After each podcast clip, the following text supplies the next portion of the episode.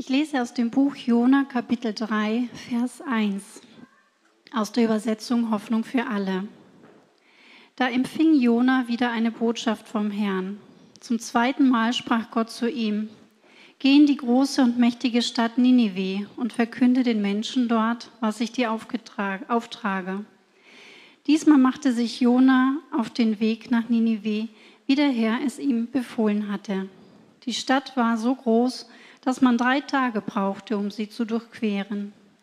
Jona ging in die Stadt hinein und nachdem er einen Tag lang gelaufen war, rief er, noch 40 Tage, dann legt Gott Ninive in Schutt und Asche. Da glaubten die Einwohner von Ninive an Gott. Sie beschlossen zu fasten und alle, von den Einflussreichsten bis zu den einfachen Leuten, zogen als Zeichen ihrer Reue Kleider aus grobem Stoff an. Auch dem König von Ninive war Jonas Botschaft ausgerichtet worden. Er stieg von seinem Thron und legte sein Herrschergewand ab. Stattdessen zog er ein Bußgewand an und setzte sich in die Asche. In der ganzen Stadt ließ er ausrufen, hört, was der König und die führenden Männer anordnen. Niemand darf etwas essen oder trinken, weder die Menschen noch die Rinder, Schafe und Ziegen, Menschen und Tiere sollen Tücher aus grobem Stoff tragen und mit aller Macht zu Gott schreien. Jeder muss von seinen falschen Wegen umkehren. Keiner darf dem anderen mehr Unrecht tun. Vielleicht lässt sich Gott ja noch umstimmen, hat Erbarmen mit uns. Vielleicht wendet er seinen glühenden Zorn von uns ab und wir kommen mit dem Leben davon. Gott sah, dass die Menschen von ihren falschen Wegen umkehrten. Da taten sie ihm leid. Und er ließ das angedrohte Unheil nicht über sie hereinbrechen. Das Buch Jona Kapitel 3, Verse 1 bis 10, das ist Gottes Wort.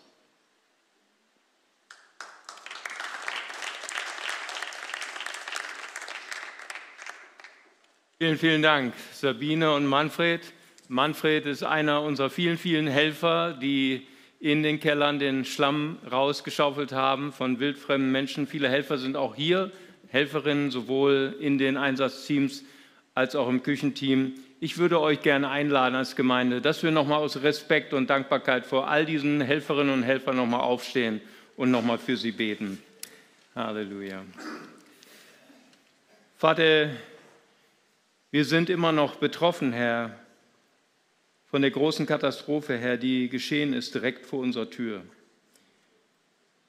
Wir wollen beten für die Angehörigen der 164 Verstorbenen. Und immer mehr Leichen werden gefunden, Herr. Das erschüttert uns zutiefst. Wir beten für deinen Trost.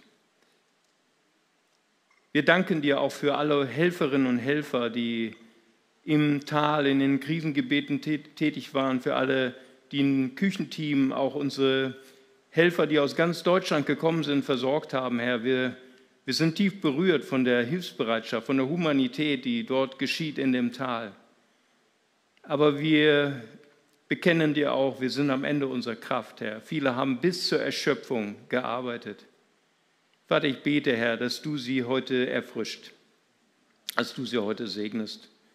Vater, es sind auch viele durch die Müdigkeit viele Fehler geschehen, Herr, viele Missverständnisse, Herr. Wir bekennen, wir sind schwach vor dir, wir sind fehlerhaft, Herr.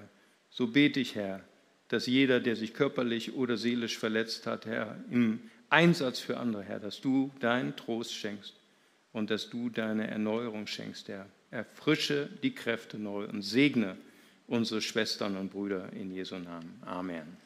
Amen. Vielen, vielen Dank. Wir respektieren euch, wir schätzen euch. Vielen Dank für euren Dienst. Wir werden noch gleich nach der Predigt nochmal einen Live-Talk haben mit drei unserer äh, Helfer. Darauf freuen wir uns schon sehr. Ja, wir sind in einer Predigtreihe Jona, der unwillige Missionar der, äh, und der unverschämt barmherzige Gott. Das sind so zwei Themen, die uns beschäftigen.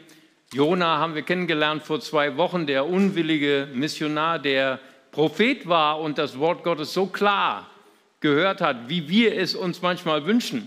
Wir selbst würden uns wünschen, dass Gott mal so klar zu uns redet. Und das Wort erging an Jona und er geht genau die entgegengesetzte Richtung. Er möchte nicht zu einem ausländischen Volk gehen, weil das Volk der Assyrer, das haben wir kennengelernt, war ein Terrorstaat war ein Staat, der seinen Terror, seine Blutrunst, seine Gewalttätigkeit, die Unterdrückung von Menschen, die Versklavung von minderwertigen Völkern in ihren Augen verherrlicht hat. Wir sehen es heute noch in den Bildreliefen des British Museums. Dort können wir all die grausamen Taten, die sie verherrlicht haben, vor ihren Göttern. Es waren natürlich andere Götter, brutale Götter können wir sehen. Und Jona, wie alle Juden, er hasste die Assyrer von ganzem Herzen. Und Gott sandte gerade ihn zu diesem Volk, um ihnen die Botschaft der Rettung zu bringen. Und Jona wollte nicht, dass sie gerettet werden. Er wollte, dass sie mit Feuer verbrannt werden. Das war das Herz von Jona. Und das befremdet uns auf der einen Seite, weil wir denken, wie kann ein Prophet Gottes, ein heiliger Mann so denken? Und doch hält uns Gott durch das Buch Jona den Spiegel vor. Die Realität vieler Christen mit ihrem Hass gegen Schwule, gegen Lesben, gegen Ausländer, gegen der Rassismus. Wir haben davon gehört, in, auch in unseren letzten Predigten der Postmoderne. Es ist ein Buch, was uns provoziert. Es ist ein Buch, was die Kirche herausfordert und die Kirche noch einmal so äh, prüft. Was ist mit unserem Herz? Warum ist unser Herz so hart? Und auf der anderen Seite, Jona, er verzweifelt an der unverschämten Barmherzigkeit Gottes. Gott, wie kannst du meine Feinde hassen? Warum liebst du die, die ich nicht mag? Kannst du doch bitte die bestrafen, die ich nicht mag? Und es zeigt uns nochmal unwahrscheinlich, wie Gott liebt, wie seine Barmherzigkeit so groß ist. Und auf der gleichen, in der gleichen Art und Weise zeigt er uns, wie er Jona erwählt, ein fehlerhafter Prophet, ein Mann, der überhaupt nicht geeignet ist für diesen Dienst. Und es zeigt uns noch einmal, wow, wenn Gott einen Jona gebrauchen kann, der so fehlerhaft ist und so wirklich alles falsch ist, spirituell tot ist und überhaupt gar keinen kein Sinn hat für diesen Sturm, den Gott gesandt hat, dann kann er auch mich gebrauchen. Wir sind jetzt im zweiten Teil. Wir haben letzte Woche darüber gesprochen, die Transformation im Bauch des Wales. Jona, der verändert wird, der das zweite Mal das Wort Gottes bekommt und er geht in diese Stadt, die ihm so verhasst war. Diese Stadt, die er auch gleichzeitig fürchtete, weil sie so eine brutale, so eine ungerechte Gesellschaft war, eine unsoziale Gesellschaft. Und er predigt die Botschaft, Jona 3, Vers 4, noch 40 Tage, dann wird Ninive zerstört. Wow, was für eine Botschaft. Noch 40 Tage dann wird Ninive zerstört. Es ist eine Botschaft der Endzeit, es ist eine Botschaft der Apokalypse, es ist eine Botschaft der Zerstörung. Es ist uns bekannt, seitdem wir seit vielen Monaten nun Corona haben, auch in dieser Umweltkatastrophe, es gibt Endzeitprediger ohne Zahl. Ich glaube, dass Corona eine Zeit war für die Christen, wo die, wo die Christen noch nie so viel in Angst, in Orientierungslosigkeit waren und Predigern zugehört haben, die die Vernichtung Deutschlands, die Vernichtung der Welt gepredigt haben und in einer absoluten Fokussierung auf die Angst vor der Endzeit waren. Prediger der Apokalypse. Wenn wir Jonas Predigt vergleichen mit dem Auftrag, den Gott ihm gibt, im Anfang von dem Buch Jona, Jona Kapitel 1, Vers 2, dann können wir noch mal ganz genau prüfen, ob er denn die ganze Botschaft, die vollständige Botschaft von Gott gebracht hat. Da heißt es nämlich in Jona 1, Vers 2, da sagt Gott zu ihm, mache dich auf, geh nach Ninive, der großen Stadt, und verkündige gegen sie, denn ihre Bosheit, denn ihre Bosheit ist gegen mich aufgestiegen. Jona, er hat nur die halbe Predigt gepredigt. Er hat nur das Gericht gepredigt. Er war ein Prediger des Gerichts, er war ein Prediger der Apokalypse. Aber die Forderung, die Gott gegeben hat, den Grund, warum die Zerstörung äh, gegeben hat, den hat er verschwiegen. Gott forderte eine Änderung der, des Verhaltens der gewalttätigen Assyrer. Gott forderte eine radikale Sozialreform dieses gewalttätigen ausbeuterischen, unterdrückenden Staates. Er verschwieg es. Und er verschwieg auch etwas, was er wusste. Er wusste, wie man aus dem Gericht Gottes herauskam. Nämlich durch die Erkenntnis des Gottes, den er nämlich kannte. In Kapitel 4, Vers 2 sagt er es, denn ich wusste, dass du ein gnädiger, ein barmherziger Gott bist, reich an Gnade und Vergebung und dass du dir gereust des Unheils, das du geplant hast. Groß an Güte er kannte diesen Gott. Er kannte das Gericht Gottes, aber er kannte auch die Güte Gottes. Aber er hat nur die halbe Predigt gegeben. Er war ein Prediger, der nur die halbe Wahrheit gepredigt hat. Und die halbe Wahrheit ist eine ganze Lüge. Wenn wir einseitig das Evangelium verkündigen, dann sind wir ganze Lügner.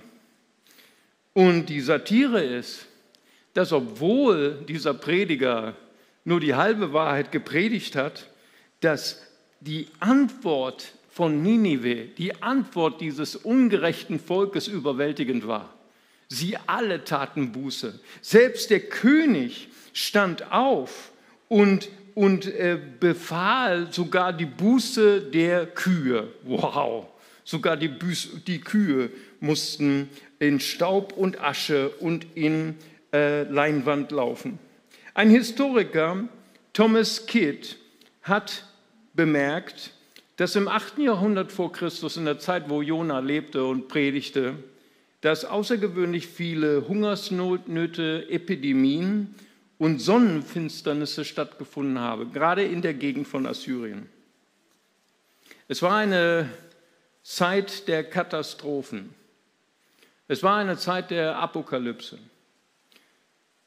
Und doch merken wir, dass Katastrophen alleine nicht das Herz eines Menschen verändern können. Und das ist etwas, was die Endzeitprediger auf YouTube vergessen. Nur Menschen, die Endzeit, das Gericht zu verkündigen, kann uns nicht verändern. Wir haben es erlebt auf einem Einsatzort, ich glaube, es war äh, vorletzten Freitag. Unser Team war im Tal und im Tal, vielleicht habt ihr es mitbekommen, in den Medien waren ja auch äh, Regierungsgegner, Reichsbürger, Rechtsradikale, Verschwörungstheoretiker. Und sie haben versucht, Angst und Schrecken zu verbreiten. Sie haben versucht zu verbreiten, der Damm ist gebrochen und eine Massenpanik ist ausgebrochen. Mein Team war mitten unter ihnen. Mit, in Panik sind sie die Berge hochgelaufen. Endzeitprediger haben nur ein Ergebnis, das ist Angst, aber nicht Veränderung des Herzens. Veränderung des Herzens, Veränderung unserer Handlung kommt allein durch den Geist Gottes, kommt allein durch Gott. Paulus sagt zu Timotheus in 2. Timotheus 2,25, dass er die Widersacher in Sanftmut, in Sanftmut, in einem sanften Geist zurechtweisen soll und hoffen, ob Gott ihnen nicht etwa Buße gibt zur Erkenntnis der Wahrheit. Wir können nicht Menschen durch Angst und Verdammnis zur Veränderung verhelfen. Nur Gott kann das Herz eines Menschen verändern. Aber Gott, Gottes Geist muss sich verbinden mit unserem Wort, muss sich verbinden mit Gottes Wort. Deswegen braucht er dich. Er braucht dich, um die Botschaft der, der, der Rettung und die Botschaft der ähm, äh, Erlösung zu verkünden. Das ist interessant. Das Wort Gottes muss sich verbinden mit Gottes Geist. Wenn wir so darüber nachdenken, dass äh, Jona nur die halbe Wahrheit gepredigt hat und wenn er nur Gericht gepredigt hat, dann fühlen wir uns manchmal äh, bestätigt in unserer Zurückhaltung. Wir als Christen sind oft zurückhaltend, das Gericht zu predigen. Sollten wir das Gericht predigen? Ist das nicht etwas, was Gott in ein falsches Licht bringt? Sollten wir nicht lieber darüber schweigen, dass es eine Hölle gibt? Sollten wir nicht lieber darüber schweigen, dass es einen jüngsten Tag gibt? Und auch jetzt im Ahrtal gibt es eine große Debatte, auch in, den Medien, über die Warnsysteme, die wir in Deutschland haben. Wir haben 80 Prozent der Sirenen zurückgebaut. Und viele haben gesagt, hätten wir doch gewarnt, wären nicht so viele Menschen gestorben. Warnen. Ist es eigentlich die Aufgabe für uns als Christen zu warnen? Und wenn ja, in welcher Weise? Bestimmt nicht in der Weise, wie Jona es tat. Einer der Erweckungsprediger des 18. Jahrhunderts sagte, wer über Gericht predigt, ohne dass Tränen aus seinen Augen fließen für die Verlorenen, der soll lieber gar nicht predigen. Aber sollten wir wirklich über Gericht predigen? Sollten wir als Kirche wirklich über die Konsequenz der Sünde predigen? Timothy Keller sagt ja, weil Jesus hat mehr über die Hölle geredet als jeder andere Prophet. Weil die Predigt über die Hölle und das Gericht uns die Konsequenzen unseres Tuns aufzeigen. Es ist mir äh, sehr aufgefallen, dass viele unserer Geschwister ähm, wenn ich eingeladen bin zum Kaffee, ähm, es gibt keinen Zucker mehr. Und wenn ich dann so höflich frage, gibt es auch Zucker? Und dann kriege ich erstmal eine Predigt. Pastor, Zucker ist Gift für deinen Körper. Und dann äh, sage ich, äh, danke, ich wollte auch gar keinen Zucker. Ich frage auch gar nicht mehr nach Zucker. Es ist interessant. Ja. Leute sind sich bewusst der Konsequenzen. Und äh, sollten wir eigentlich über die Konsequenzen sprechen, die unsere Handlungen haben? Timothy Keller sagt ja.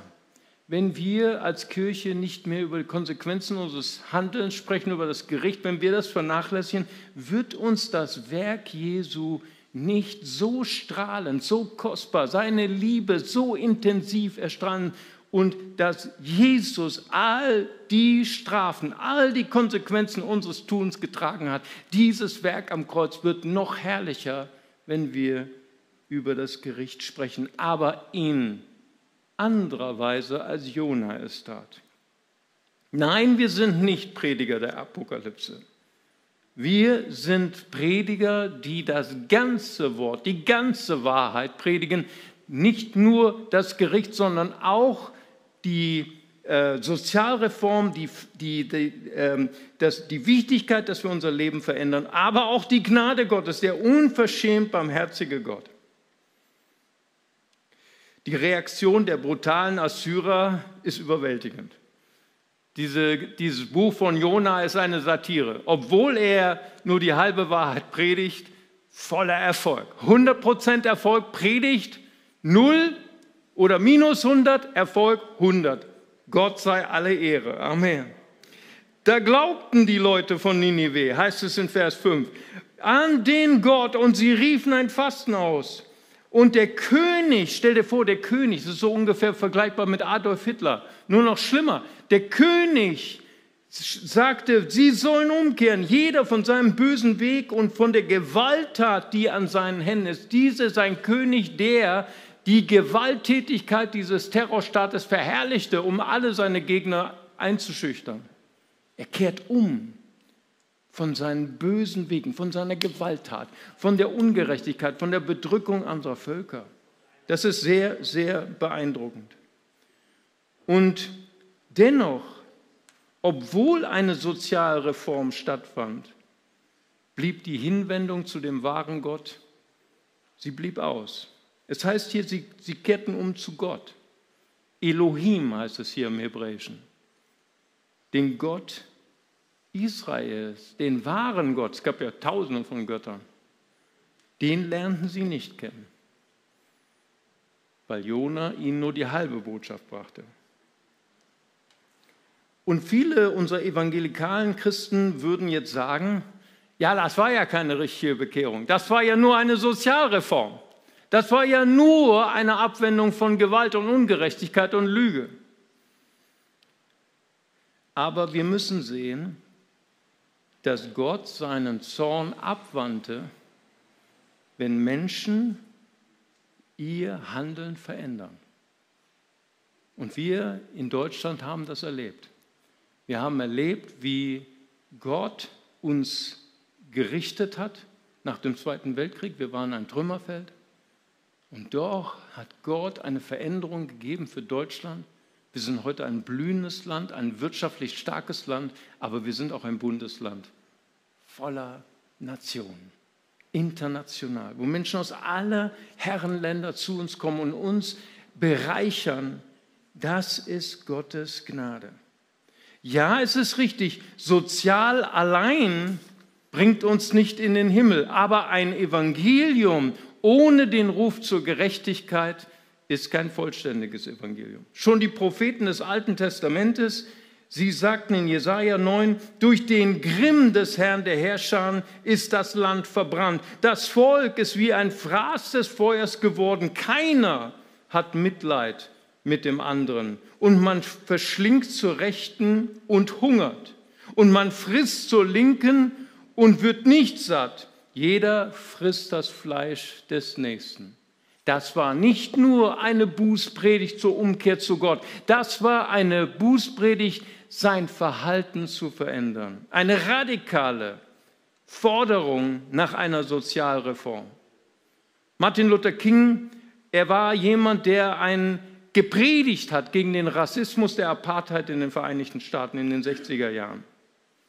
Aber seine Predigt war nicht nur eine soziale Predigt, seine Predigt fußte auf dem Wort Gottes. Evangelium zu verkündigen bedeutet auch, dass wir eine Verkündigung der Gerechtigkeit haben, der sozialen Gerechtigkeit. Martin Luther King sagt, Gesetze sind nur gerecht, wenn sie auf Gottes Gerechtigkeit fußen. Jona er predigte nur die halbe Wahrheit. Er predigte nur Gericht, aber er predigte nicht die Forderung Gottes, sein Handeln zu verändern. Aber Gott braucht Prediger. Gott braucht dich und mich, der braucht Botschafter, die das Wort Gottes verkündigen. In Römer 10, Vers 14 sagt es, wie sollen die nun den anrufen, an den sie nicht geglaubt haben? Wie aber sollen sie an den glauben, von dem sie nicht gehört haben? Wie aber sollen sie hören ohne einen Prediger? Gott braucht dich. Amen. Und ist das nicht fantastisch, dass Gott einen Prediger, der nur die halbe Wahrheit gepredigt hat, benutzt? Das tröstet mich sehr. Wenn Gott einen Jona gebraucht hat, kann er mich gebrauchen. Amen. Evangelisation ohne die Botschaft der Gerechtigkeit. Evangelisation ohne die Liebe zu den Armen. Evangelisation ohne die Diakonie an den äh, Minderbemittelten ist nur eine Werbekampagne, sagt Timothy Keller. Sie wird abgelehnt von der Bevölkerung. Die Bevölkerung kann das nicht verstehen. Aber wenn Predigt und Diakonie, Liebe zu den Nächsten, Liebe zu den Armen zusammenkommen, eine Synthese bilden, dann wird wieder das Evangelium gehört werden in Deutschland. Und ich möchte gerne,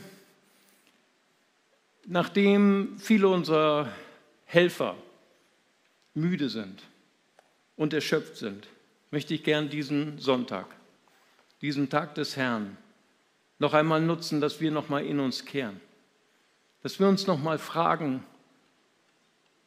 Viele unserer Helfer haben jeden Tag Zerstörung gesehen. Zerstörung nicht nur von Häusern.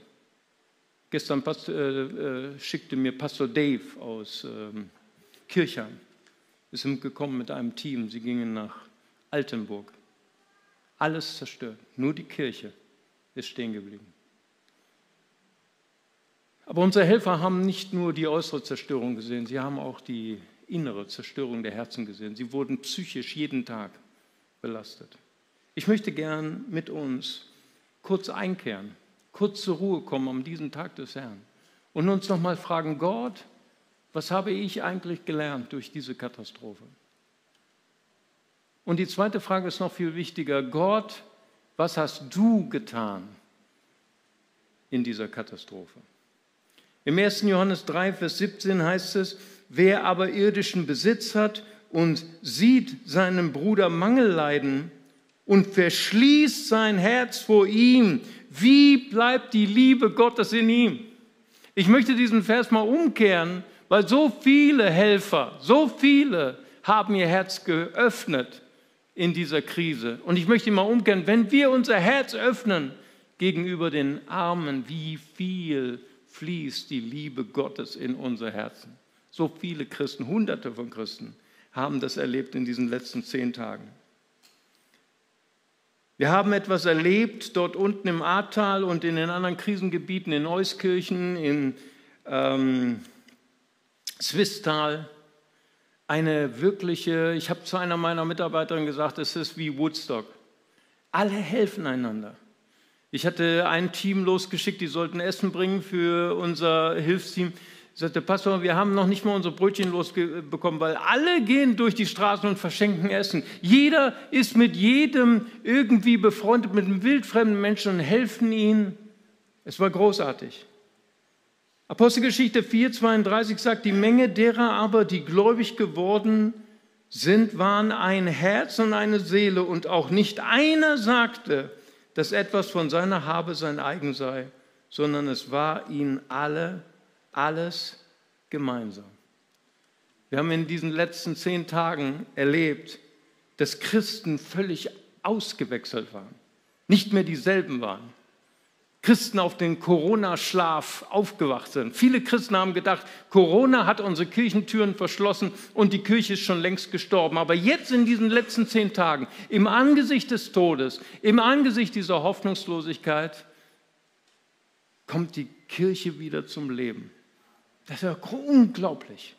Christen sind dorthin gegangen, haben ihre Arbeitskraft geteilt, ihre Finanzen geteilt, ihre Aufmerksamkeit geteilt es war eine Zeit der Erweckung. Unglaublich, wie die Kirche aufgestanden ist. Und das Evangelium wurde wieder in einer ganz neuen Art und Weise verkündigt. Regina Keil, eine meiner Einsatzleiterinnen, äh, rief mich an und sagte, Mario, hier war jemand, der war mit der Bibel unterm Arm, fein gekleidet, nicht so wie wir, mit Schlamm bedeckt und klopfte an der Tür von jedem Nachbarn und sagte, ich, habe, ich möchte Ihnen die frohe Nachricht verkündigen. Weißt du, äh, ihr habt sicher auch in den Medien gelesen von diesem einen Vater, der auf einen Baum stieg, um sich von den Fluten zu retten.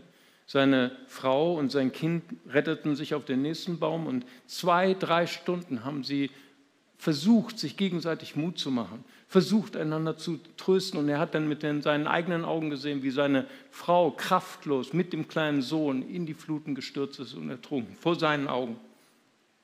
Unglaubliches Leid, unglaubliche Traumatisierung. Und jetzt klopft mal an der Tür von diesem Vater und sagt, ich habe die frohe Nachricht. Das passt hier nicht, sagte Regina.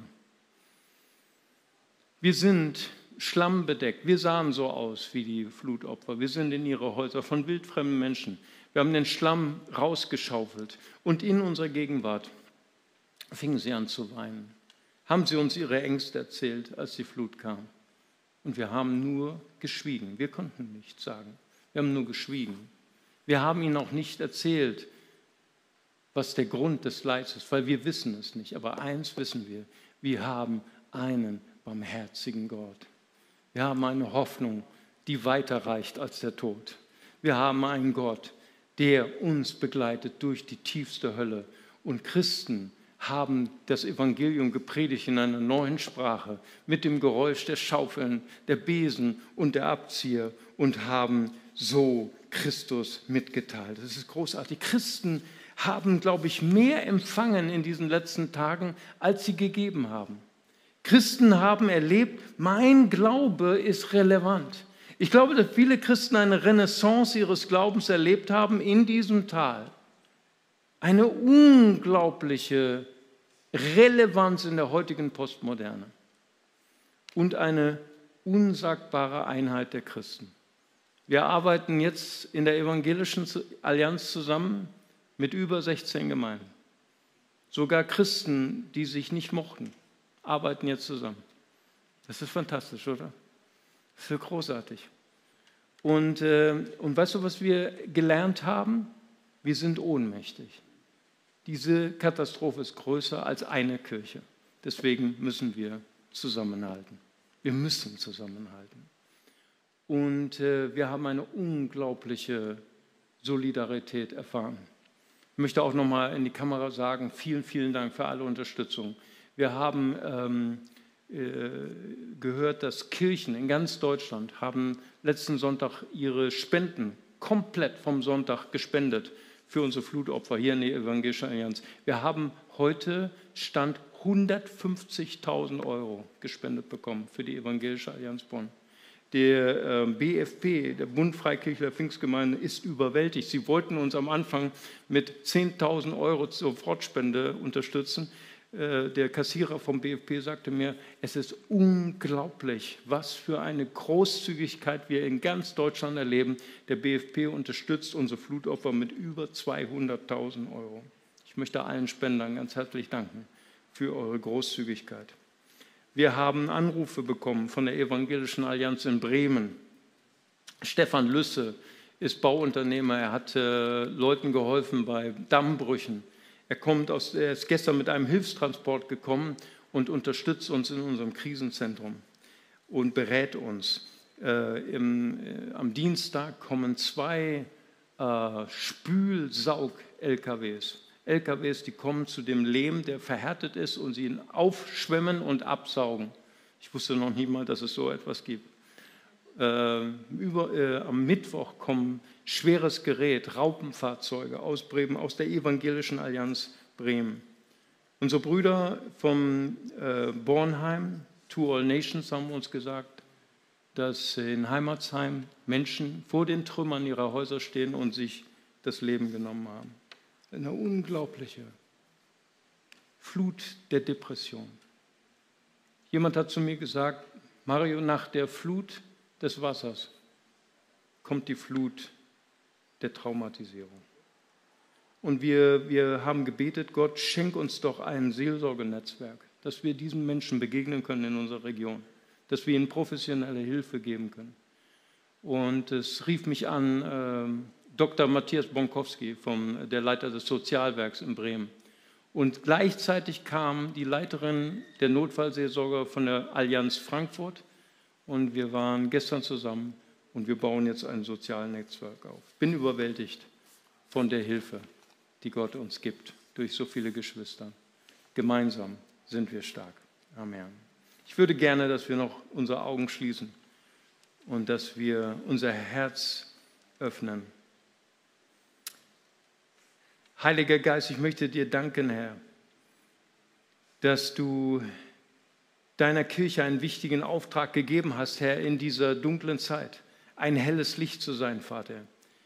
Ich möchte dir danken, Herr, dass du uns mit deinem Heiligen Geist neu belebt hast in dieser Finsternis, Herr. Ich danke dir, Herr, in all dem Angesicht des Todes, des Leids, Herr, schenkst du deiner Gemeinde eine neue Perspektive, eine Erweckung, so wie wir sie nicht erwartet haben, Herr. Und so danke ich dir dafür, Herr, dass du deinen Leib stärkst, Herr, dass du uns eine Einheit schenkst wie nie zuvor, Vater, in Jesu mächtigen Namen. Vater, ich danke dir aber auch, dass du uns eine Botschaft des barmherzigen Gottes geschenkt hast. Herr, wir sind keine Prediger der Apokalypse. Vater, wir sind keine Prediger der Verdammnis, sondern du machst uns zu Botschaftern deiner Barmherzigkeit. Ich danke dir dafür in Jesu mächtigen Namen. Und während unsere Augen geschlossen sind oder auch am Bildschirm, möchte ich gerne jetzt mit all den beten, die sagen, ich bin selbst, vielleicht ich bin kein Flutopfer, aber ich bin selber auch in einer, einer Phase der Hoffnungslosigkeit. Ich sehe keine Zukunft mehr für mein Leben. Aber ich weiß und ich spüre, dass Gott mich nicht verdammt, dass Gott nicht gegen mich ist, sondern dass er an meiner Seite ist in der Krise meines Lebens. Und wenn, ich, wenn du heute das allererste Mal Jesus Christus, den Sohn Gottes, den Gott gesandt hat, um unsere Strafe zu tragen am Kreuz von Golgatha, wenn du ihn in dein Herz einladen möchtest, dann würde ich dich bitten, mit mir gerade jetzt ein ganz einfaches Gebet eines Kindes zu beten. Lieber Vater im Himmel, ich komme jetzt zu dir. Vergib mir meine Schuld. Herr Jesus Christus, danke, dass du dich für mich entschieden hast. Du bist gestorben und auferstanden. Ich wähle dich jetzt als meinen Herrn, als meinen Retter. Dir will ich folgen. Amen. Amen. Und jetzt möchte ich gerne, dass ihr mit mir begrüßt die Fluthelfer, die wir heute haben im Live-Talk. Das ist Lukas, Sebastian und Manfred. Gebt ihm mal einen ganz, ganz warmen Applaus.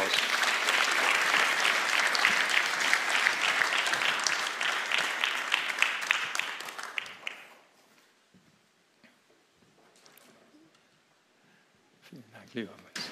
Danke.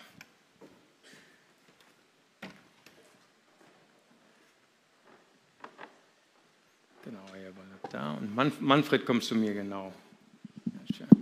Ganz anderer Hallo. Blickwinkel von hier oben. Das erste Mal. Hallo, hallo.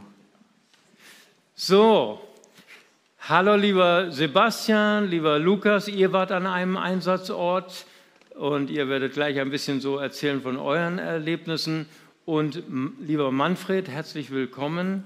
Äh, Du gehörtest ja zum Team von Heinrich und Erika, aber du hast ja, äh, du bist nicht vor Gott weggelaufen wie Jona. Du wolltest eigentlich an deinen Einsatzort, aber du bist trotzdem verloren gegangen.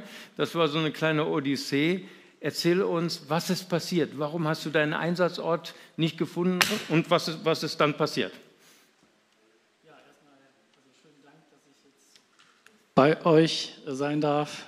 Vielen Dank für die nette Begrüßung und äh, kann erstmal nur das Kompliment an all die anderen Helfer weitergeben, auch an die Koordinatoren, die erstmal äh, unsere ja, kleinen Taten, die wir dann auch gemacht haben, dann ermöglicht haben. Mario hatte mal davon gesprochen, ihr seid kleine Helden, aber ich denke, wenn, gehören wir so alle dazu in diesem Boot, wo wir dann ein Stück auch Hoffnung weitergeben konnten und ja, und vielen Dank auch Mario, dass du da der, dieser 24-Stunden-Koordinator gewesen bist, mit dem ich mich da auch ganze Zeit austauschen konnte und dass du auch jede Kleinigkeit beantwortet hast. Das fand ich auch große Klasse, was auch geholfen hat, dort vor Ort dann tätig zu sein. Ja, du hast recht. Also du hast eben ein Team genannt, wo ich eigentlich hätte äh, dabei sein sollen und tätig sein sollen. Das äh, war Bad 9 A Ahrweiler. Und ähm, Mario hat mir dann geschrieben, ja, du fahr mal dann nach Ahrweiler. Ähm, die Adresse ist am Gartenschwimmbad 10. Ja, und ähm, keine Ahnung, ich war, glaube ich, schon ein bisschen aufgeregt, dachte, ja, wie wird das jetzt so werden dann vor Ort und habe dann mir nur, und ich kenne Bad 9 Ahrweiler nicht, ich war einmal vor 25 Jahren da gewesen, im Spielcasino äh, gewesen, mal was ganz anderes, ne? Ähm, und äh, jetzt ging es da um das Gegenteil von Spielcasino. Ähm, also am Garten Schwimmbad 10 hast du mir geschrieben. Ich habe aber nur, ja, am Schwimmbad 10 habe ich mir die Adresse gemerkt. Am Schwimm, ich wusste gar nicht, also dass es die als Adresse auch gibt. Ich habe mir nur gemerkt, am Schwimmbad 10. Habe das in mein Navi brav eingegeben. Nicht am Garten Schwimmbad 10, sondern am Schwimmbad 10. Und die Adresse gab es, obwohl ich ja die ja gar nicht vermittelt bekommen habe. Und habe mich dann brav auf den Weg gemacht. Und ja, fuhr und fuhr und die Kollegen neben mir haben ja auch so Odysseen hinter sich, sodass man dann irgendwann nach zwei Stunden bin ich dann angekommen und ja, überall Chaos. Man ist erstmal, hat offenen Mund und denkt sich dann, ich denke dann, habe dann gedacht, war auch schon nervös, so wie ich auch jetzt nervös bin, habe gedacht, ja, lieber Gott, was soll das denn jetzt vor Ort werden? Was kannst du tun? Was wirst du für mich bereithalten? Ja, und, und, und da habe dann irgendwann, habe ich das Haus auch gefunden und dachte, ja, du bist ja hier richtig. Das war, das war nämlich auch an der A gewesen, am Schwimmbad 10 und die Häuser waren ja auch mit Matsch bedeckt und überall elend. Ja, dann bist du wohl richtig hier und äh, habe mich dann vorgestellt vor Ort, waren die Helfer bei dem Haus. Und ich sagte, ja, ich bin der Manfred, bin hier zur Hilfe da. Und wir sagten, Manfred kennen wir nicht. Ja. Ja, aber Mario Warnschaffer, den kennt ihr, den müsst ihr doch kennen. Mario Warnschaffer, kennen wir auch nicht. Irgendwas stimmt nicht. Also wenn die Mario nicht kennen, dann, dann kennen sie keinen. Ich gedacht, ne? Ja, habe mir gedacht, jetzt guck noch mal mein Handy äh, noch rein auf die Nachrichten. Ja, und dann fiel es mir auf, oh ja, am Gartenschwimmbad 10 wäre es gewesen. Ich war am Schwimmbad 10 und dachte ich dann, nun gut, wenn du jetzt nochmal hier bist und äh, ich habe nachher erfahren, Gartenschwimmbad, das wäre eine ganz andere Ecke Kante gewesen. Jetzt bist du hier, sollte es irgendwie vielleicht auch so sein, weil du bist ja hier nicht falsch, fragst du irgendwann nach der Hilfe da, fragst du vorher nochmal Mario, Mario, äh, hör mal, ich bin hier so und so, ist das okay, dass ich hier bin? Und Mario sagte, wenn du das auf dem Herzen hast, dann bleib hier. Und ich dachte mir, ja Gott, hatte ich jetzt hier irgendwo hinbestellt, beziehungsweise er hat trotz deiner Fehlerhaftigkeit, die du gerade in die Botschaft, äh, in den Nachrichten da der, der, Adresse gelesen hast, dich will er trotzdem hier vor Ort gebrauchen. Ja, so ist dann Gott. Ne? Trotz der eigenen Fehlerhaftigkeit, wie bei Jona, äh, kann er doch aus Mist, was vor Ort äh, wirklich in rauen Mengen da war, ja, das Beste daraus machen. Und ähm, ja, vielleicht nicht mal das Allerbeste, aber eine Hoffnung schenken, einen kleinen Samenkorn, wo wir hoffen, dass der noch weiter aufgehen wird. Ähm, ja, nachdem Mario also dann bestätigt hatte, dass ich dort bleiben kann, äh, habe ich dann gesagt, ja, hört mal, ähm, bin zwar eigentlich falsch, aber ich würde gerne helfen. Habe erst nochmal beim Haus nebenan nachgefragt, äh, nicht die Nummer 10, sondern 12 äh, kann ich hier helfen? Nein, nein, wir haben genug. Geh du zu 10. Okay, also 10, es bleibt bei der Ga äh, Schwimmbad 10, ist wohl die richtige Adresse. Ja, wo kann ich denn jetzt tätig sein? Geh mal in den Keller, hieß es dann. Ja, und machte mich dann auf, gehe in das Haus. So dunkler, dunkler. Also ich werde diesen, diesen Eindruck werde ich also auch nie vergessen, als ich dann in den Keller hinabgestiegen bin und es wurde immer dunkler und man konnte die Hand vor Augen teilweise nicht mehr sehen. Man hat den Matsch, immer mehr Matsch gespürt und ich war dann in einem Raum, wo man gerade noch erkennen konnte, dass ein Raum ist. Und, und ich dachte mir, was mache ich jetzt hier? Ich bin jetzt hier äh, mit zu den Knien im Matsch. Was sollst du hier überhaupt machen? Und bis ich auf einmal eine Stimme hörte, sage, ja, hallo, ich bin noch hier und habe hier Tüten, da können wir Dinge reintun, äh, die da irgendwo im Matsch sind. Und ich wusste nicht erst vom Gefühl her, was, was sollst du machen? Sollst du soll ich weinen, soll ich weglaufen oder soll ich hier bleiben? Ja, und habe mich dann entschlossen, da zu bleiben, weil ich dachte, ja, es ist jetzt kein Zufall, dass du hier bist. Und wir haben angefangen, dann den Mist da rauszuräumen, aus der Dunkelheit in das Licht nach draußen zu tragen. Und, äh, und man konnte merken, wie die Leute trotz dieser Finsternis, trotz dieses Drecks des Matschs eine Hoffnung gehabt haben, sich gegenseitig ein Licht geschenkt haben, was auch nachher auch die Leute, die Besitzer vor Ort auch gezeigt haben. Gut, dass ihr da seid. Wir haben wirklich eine Hoffnung, dass dieser Matsch, dieser Dreck nicht das Ende ist. Und äh, ich glaube, das haben viele vor Ort dann auch erfahren, so dass man sich am Ende doch irgendwie fragt, ah, was ist der Sinn?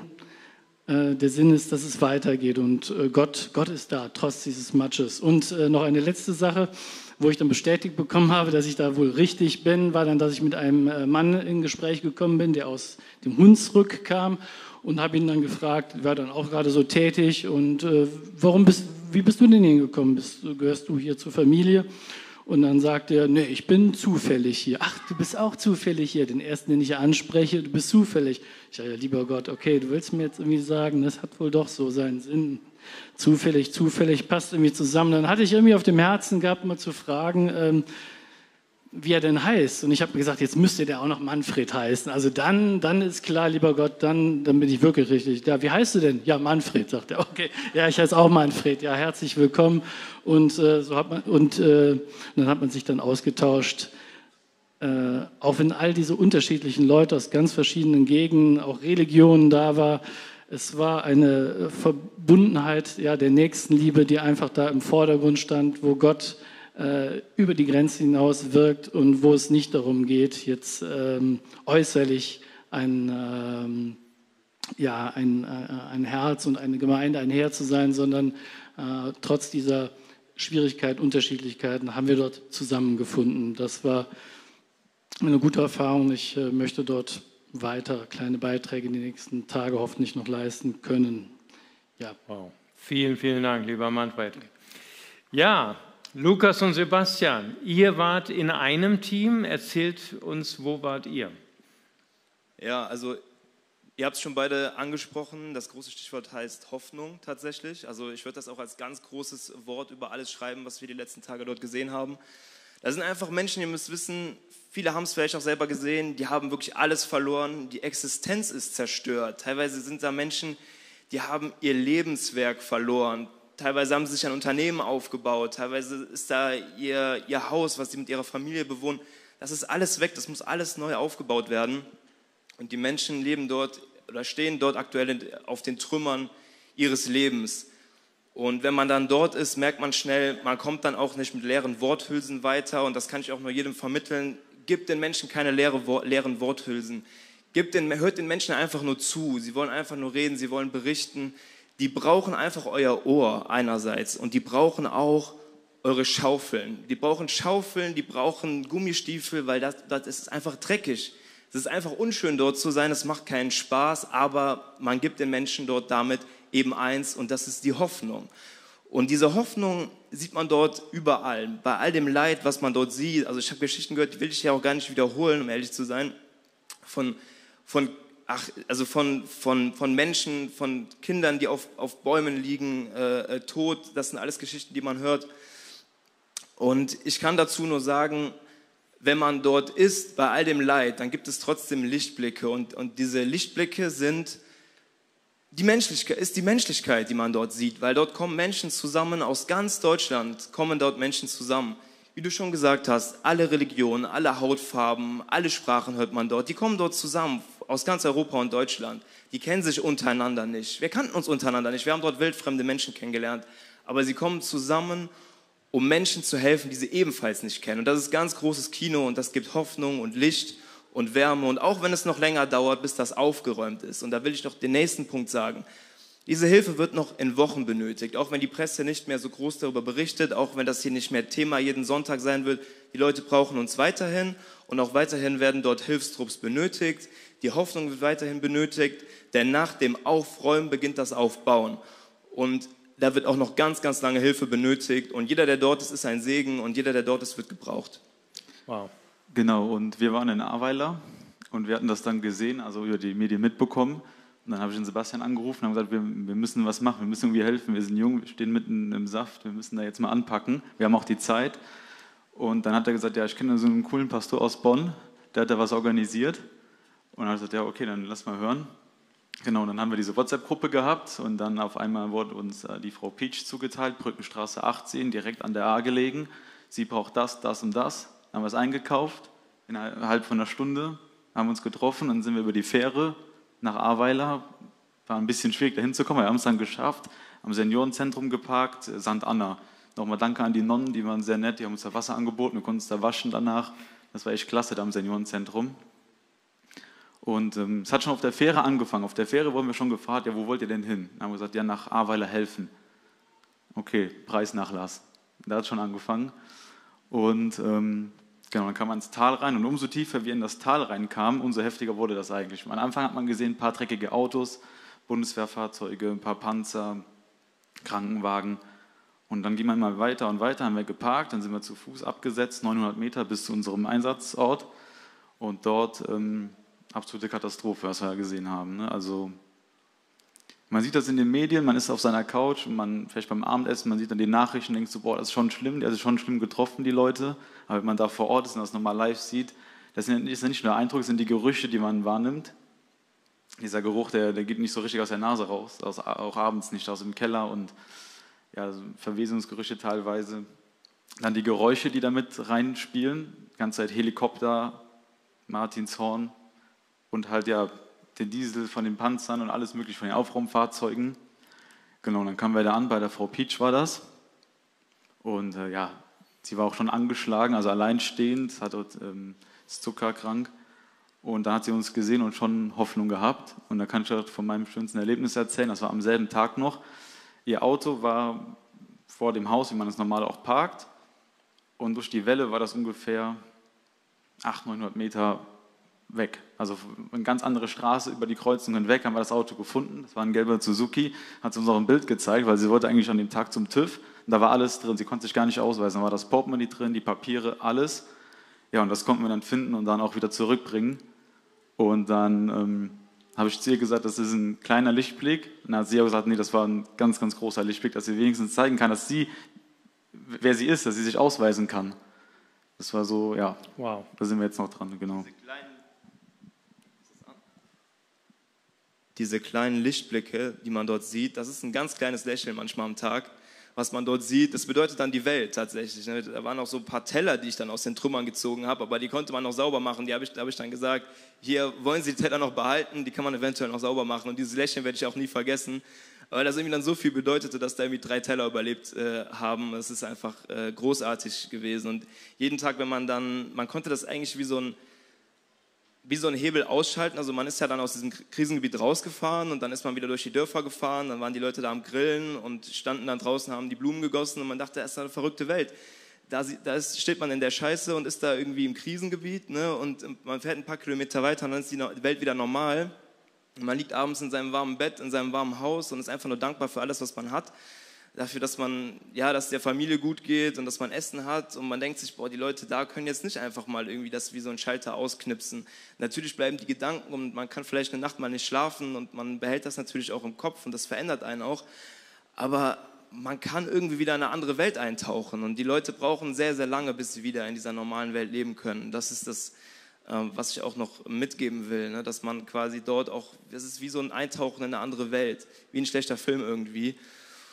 Und ja, ich kann nur jeden ermutigen, die Hilfe wird noch weiter gebraucht. Also jeder, der noch kommt, auch wer das jetzt sieht in ganz Deutschland, ihr werdet noch gebraucht, auch die nächsten Wochen, selbst wenn es nicht mehr so präsent ist in den Medien, ihr werdet gebraucht. Und euer Dienst ist großartig, jeder, der mitgeholfen hat, ihr habt was bewirkt und das ist einfach nur äh, sehr, sehr toll, auch für die Menschen dort.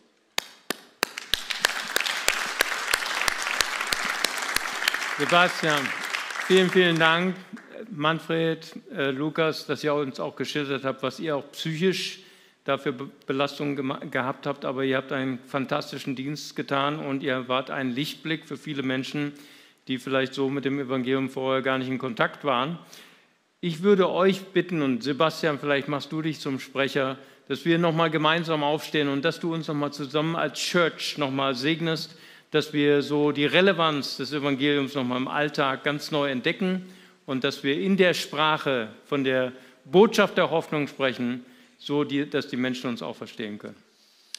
Genau, die Botschaft der Hoffnung ist das große Wort. Ich habe sowas noch nie für eine große Gemeinde gemacht, deswegen äh, vergib mir, wenn ich das noch nicht alles perfekt kann, aber ich möchte euch segnen, ich möchte beten heute für uns alle zusammen, für alle Helfer und Helferinnen, die so tatkräftig äh, mit angepackt haben, für alle, die zugehört haben, für alle Helfer, die noch zuhören werden.